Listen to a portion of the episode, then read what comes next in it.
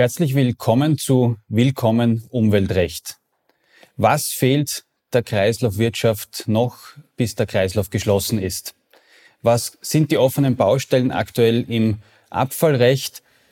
Ich habe heute meinen Kollegen David Suchanek zu Gast und werde mit ihm einige dieser offenen Baustellen, einige dieser Lücken noch, die uns äh, fehlen und wo wir uns bemühen wollen und sollten, diese zu schließen, damit die Kreislaufwirtschaft funktioniert, erörtern. Servus David.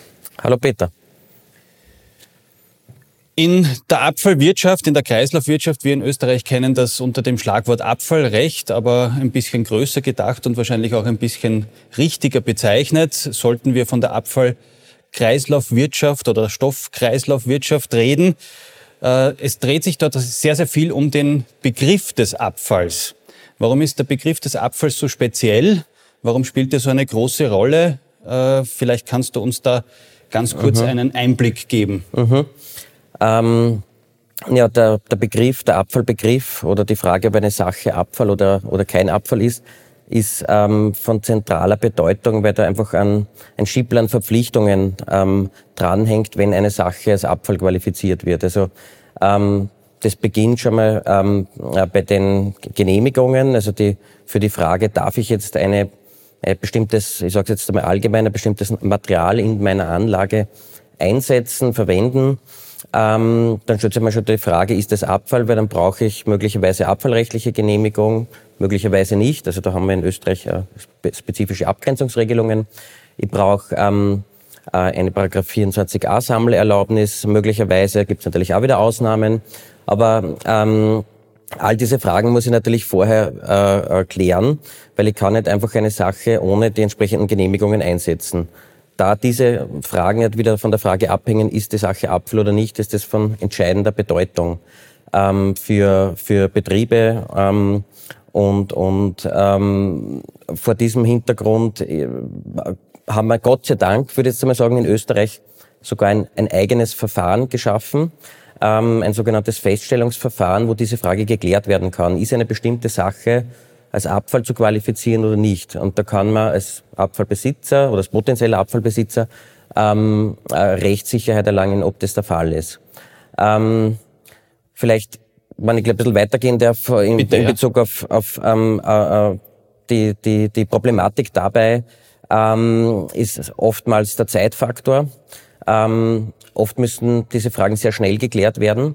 Und so ein Feststellungsverfahren, da muss ich natürlich auch entsprechende Unterlagen äh, aufbereiten, ich brauche entsprechende Analytik ähm, äh, des Materials, damit das die Behörde dann äh, entsprechend beurteilen kann.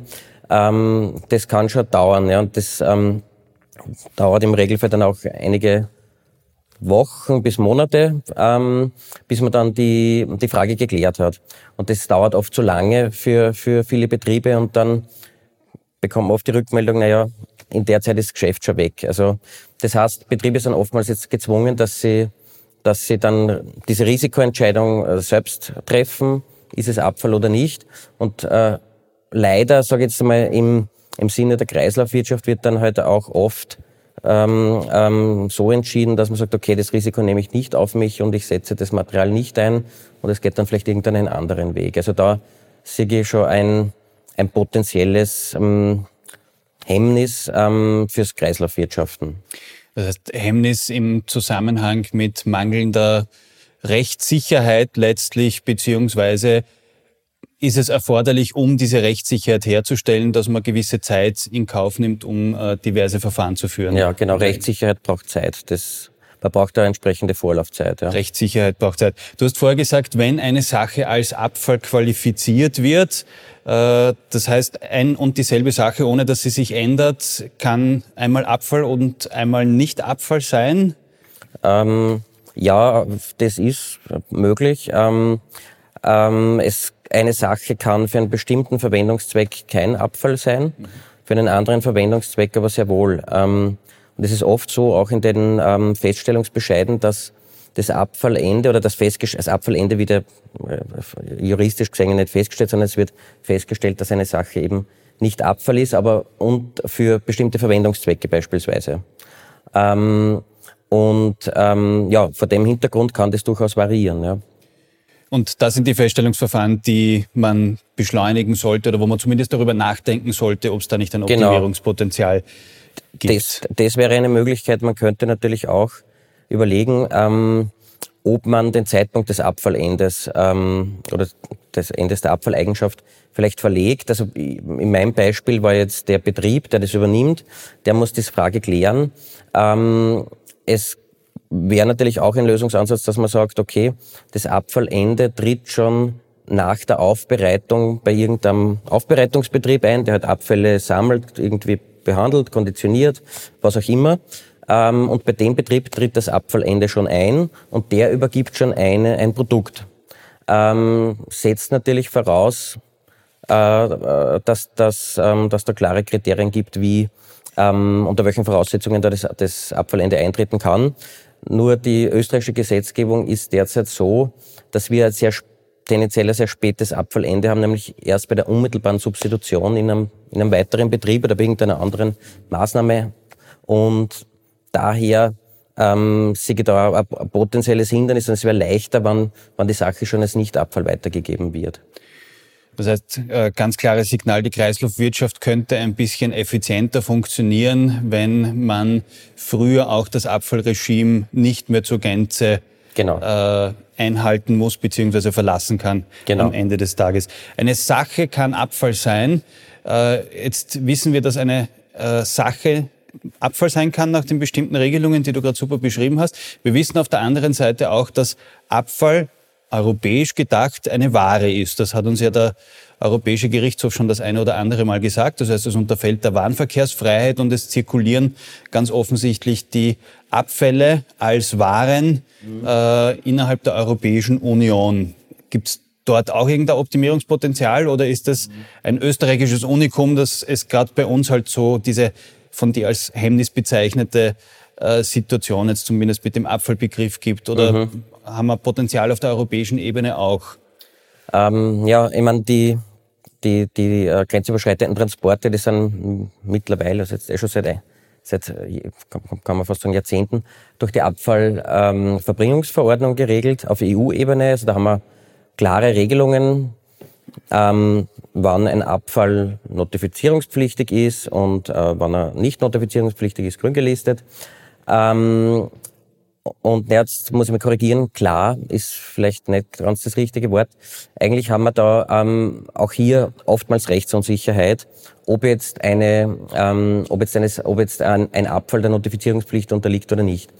Und ähm, das ist insofern ähm, unangenehm oder auch ein gewisses Risiko dann wieder für die Unternehmen, ähm, die ja europaweit agieren, weltweit teilweise. Und wie du richtig gesagt hast, ähm, jedenfalls Abfälle zur Verwertung sind, sind äh, unterliegen der Warenverkehrsfreiheit. Und so werden sie auch gehandelt. Und es gibt natürlich auch Abfälle wie Schrotte, ähm, die, die äußerst wertvoll sind. Ähm, und äh, ja, wie Rohstoffe gehandelt werden. Und da ist aus meiner Sicht, ist da das aktuelle Regime der Abfallverbringungsverordnung etwas zu streng mit diesen Abfällen. Ähm, es gibt zwar, wie gesagt, die grüne Liste und viele Schrotte fallen natürlich unter die grüne Liste. Es gibt aber dann immer wieder Abgrenzungsfragen, bis zu welchem Verunreinigungsgrad äh, äh, sind denn auf der grünen Liste. Ähm, das kann man in Österreich relativ gut und schnell abklären mit, mit der Notifizierungsbehörde, also die, das BMK. Mhm. Ähm, es gibt da den Bundesabfallwirtschaftsplan im Teil 2, wo wir diese Kriterien sehr gut und ausführlich dargelegt sind, was die österreichische Sichtweise ist zur grünen Liste. Ähm, in anderen Ländern wird es dann schon oft schwieriger, ähm, das abzuklären. Und das Problem dabei ist, dass selbst wenn Österreich das als grün einstuft, macht es vielleicht ein Nachbarland nicht. Ähm, das heißt, man hat auch hier ein, ein, gewisses Risiko.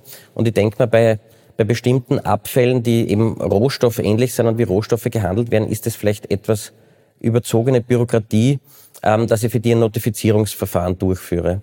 Und von dem her würde ich mir wünschen, dass das auf europäischer Ebene dereguliert wird, einerseits insbesondere im Bereich der Verwertung ähm, und möglicherweise kombiniert wird mit einer Mitteilungs- oder Anzeigepflicht an die Behörden, damit die Bescheid wissen, okay, was wird hier transportiert ähm, und können dann vielleicht schauen, ist das tatsächlich ein Verwertungsweg oder ist das vielleicht ein, Transport zur Beseitigung. Das kann man sich dann ja genauer anschauen.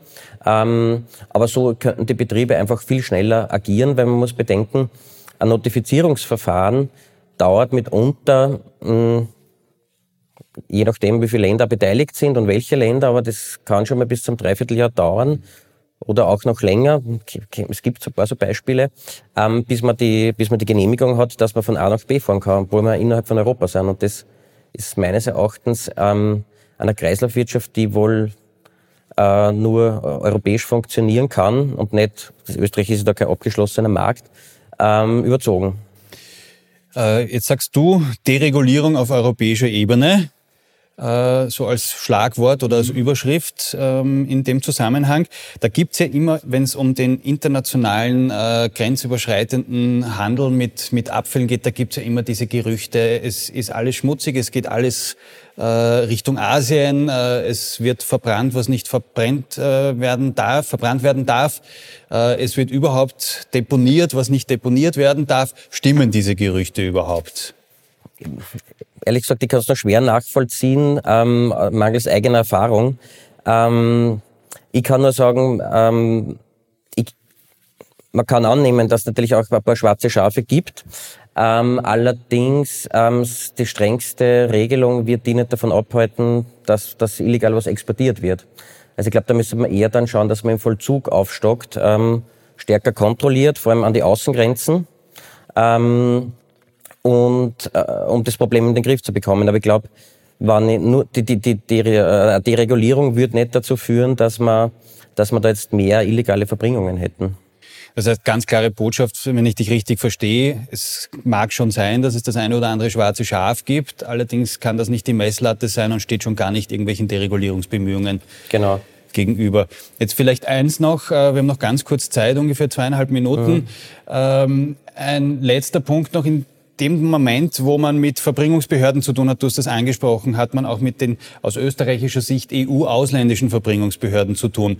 Die haben ja ein komplett anderes System, ihre Abfälle einzuordnen bzw. zu klassifizieren. Ja. Wäre das oder ist das auch schon von deinem Appell äh, der Deregulierung in diesem Bereich mit umfasst oder ist das so ein österreichisches Spezifikum, dass das eh mit Europa nichts zu tun hat? Mhm. Ja, also ich meiner Meinung nach beim, beim Abfallverbringen ähm, sind die Schlüsselnummern meistens kein Hindernis. Ein Hindernis kann natürlich nur dann entstehen, wenn man draufkommt, man hat die Schlüsselnummer nicht. Und es gibt derer ja sehr viele, ähm, um die, was nicht, 15, 1600 ähm, äh, Schlüsselnummern in unserem Abfallverzeichnis. Und ähm, man könnte natürlich schon auch überlegen, da hat es auch schon Ansätze gegeben, dass man nicht auf Schlüsselnummern abstellt, sondern auf bestimmte ähm, Pools. Das haben wir jetzt da mittlerweile schon im, im Gesetz, also dass man bestimmte Abfallarten Pools genehmigt bekommt. Ähm, und äh, gleichzeitig oder oder nicht, nicht unbedingt auf die Pools. Ähm, man könnte natürlich auch überlegen, ob man das an bestimmte Gefahreneigenschaften knüpft. Ähm, aber das würde natürlich auch einiges, einiges erleichtern. Ja. Aber die entsprechende Verordnung ist dann noch ausständig, aber ich gehe davon aus, dass sie da einmal kommen wird. Verordnung für diese Abfallartenpools genau, war jetzt, glaube genau, ich, angesprochen, genau. ganz am Schluss. Sehr spannend, überhaupt spannende Einblicke. Äh, es gibt offensichtlich ein ganz, ganz gut vorhandenes Optimierungspotenzial in einigen Bereichen, äh, wie wir heute gehört haben, insbesondere auch was die europäische Dimension anlangt. Das heißt, vielleicht äh, nur abschließend, sind das jetzt alles Wünsche gewesen? Äh, sind diese Wünsche realistisch oder war das jetzt äh, etwas, was man sich wünscht, aber von dem man eh weiß, dass es so oder so nicht kommen wird? Vielleicht nur noch ganz kurz zur Einordnung. Äh, es ist immer schwer, bestehende Systeme zu ändern. Das ist, das ist mir klar. Nur wir haben bestehen derzeit auch global vor großen Herausforderungen. Die Kreislaufwirtschaft ist ein Baustein, dass man die Energie- und Klimawende schafft. Ähm, und Kreislaufwirtschaft hat da eine bedeutende Rolle und von dem her, glaube ich, muss es uns einfach gelingen.